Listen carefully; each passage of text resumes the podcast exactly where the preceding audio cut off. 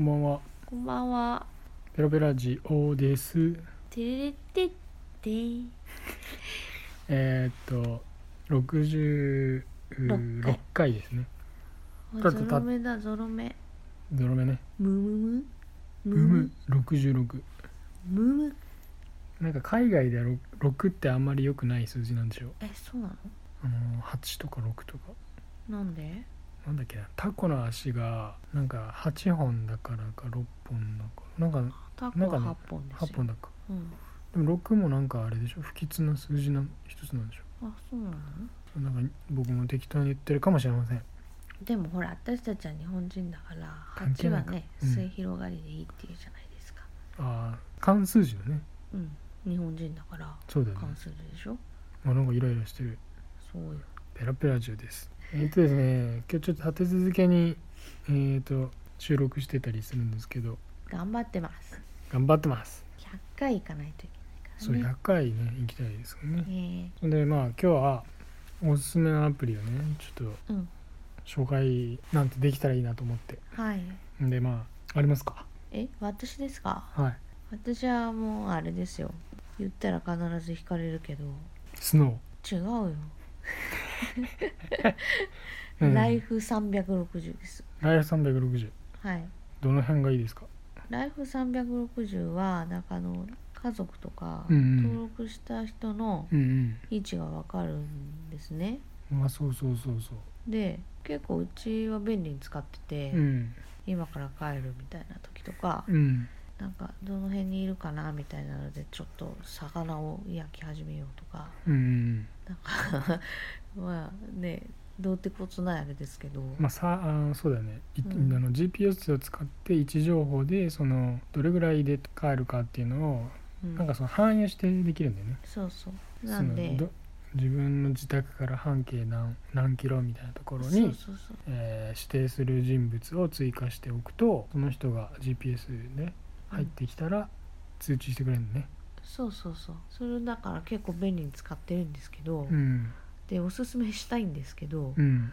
あの結構ねこれ使ってるっていうと周りはなんかみんな「えーみたいな引いちゃうそうプライバシーないじゃんみたいなね、うんこと言われるんですけど、わかるわかるなんか言う言うよね。 言われるよねだけどなんか別に買ってるこっちとしてはプライバシーないなとか思わないんだけどねうんそうだね。かなり便利だなと思っててなんだろうなその限定してるグループグループの中で位置情報を共有してるって感じだねそうだねあとはあれだねなんかそういう疑って今一を見たいみたいな使い方してないからあんまりうんストレスみたいにはなってないうんんで、まあぜひなんかみんなには使ってみて便利さをね分かってほしいなと思うんですけど、そうだよねなんかまあそんなになんかその追跡することのどうのこうのっていうよりかは、うんなんかこう結構利便性を感じるというか例えばうんまあ子供がある程度成長した時にちょっとまあ持たせてうん今どこにいるんだろうみたいなこともできるけどうん、便利ですねそうだね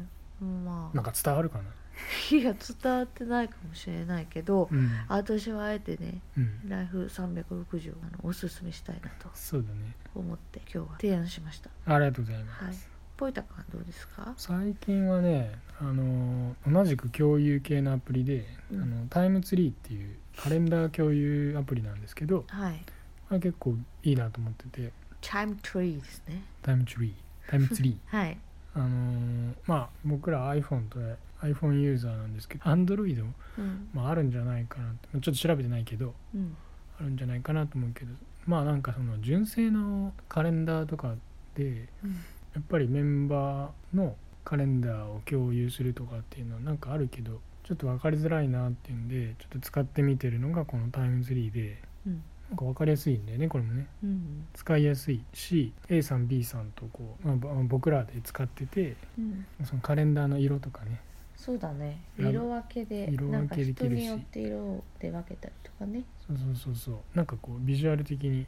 なんかとっつきやすい感じで分かりやすいですよねうんあの最近で言うと「あの凪のおいとま」っていうドラマやってるじゃないですかはいはいあれで高橋一生だっけそうそうあれでねなんか出てきてたよね似たようなねアプリがそうねそうちょっともじったようなねタイムフォレストっていうのだったけどそうだねうん、あれでも使ってましたねスケジュール共有するアプリとして使ってましたねねやっぱ便利なんじゃないかな、便利だようねん、家族とか仕事のメンバーとかでうんそのカレンダー共有をする必要がありそうな場合はうん結構積極的に使えそうなそうですね感じですねうん、うんまあホンタポイントは結構うっかり八兵衛系なんでうん割とそのちょっと共有しといてっうんていうのがね大事になってくるんでねそうだね、うんえー便利ですねはい他は何かあったかなありますうーんとね、まあ、あとはね共有系じゃないくってあの写真とか動画のうんやつでうん自負自自負アニメーションって言って、はい特に再生ソフトとかアプリとかを入れなくても繰り返しのアニメーションを作れるっていうのがまあ僕らの間ではちょっとは流い行ってて、そうだねえー、と自負モブうん、 GIFMOV っていうアプリでうんライブフォトとかを撮ったやつをうん自負アニメーションに変換してうんうんこうメッセージでやり取りとかしてたりしますねそうですね俺もなんかねなんか簡単手軽簡に単でいいね手軽にアニメーションが作れるから、うんあいいかなと思ってねうん、う、ん、いいですね前もねあのなんか別のアプリでうん自負自負にするやつ使ってたんですけど、うんいくつかあるよねそうそれはなんかあのサービス終わっちゃってうん、なんかね動きが悪くなったりそう更新しなくなっちゃったんで、そうそうそうなんか欲しいなと思ってねうん うん、そしたらねちょっと断然今のその自負モブうんはね使いやすいですね、使いやすいねうん、なんか変換の時間も短いしねそうだねなんかね小中大みたいにサイズも選べるし、うんなんかあえて悪い画質で作るっていうのもねうんうんなんかまあいいかなって感じそううん何を隠そう、あれですね子供のなんそうかライブフォトをねなんかうまくアニメーションで自負にしてつけて、キャッキャキャッキャまあ言ちょっとってますこね、う、そうですね、うん、その別に他の人に見せるわけじゃなくてうん、自分たち自分たちの中だけでうんこうメッセージでやり取りしてるんですけどうんちょっと可愛い絵ある感じですねそうですね、そうですねうん、まだあるんですかすごいですねあとまあちょっと宣伝にもなるんですけど宣伝はい宣伝ウこの前ェルカム、うん、そうこの前あの Spotify にねはい Spotify のポッドキャストにもちょっと登録したんですよ、ペラペラジオそうこの「ペラペラジオ」結構ポエダ君いろいろなんか挑戦してくれますよねちょっと果敢にねはい、ちょっとやれることはやってみようと思ってね、はいはいえーやってみてるんですけど、うん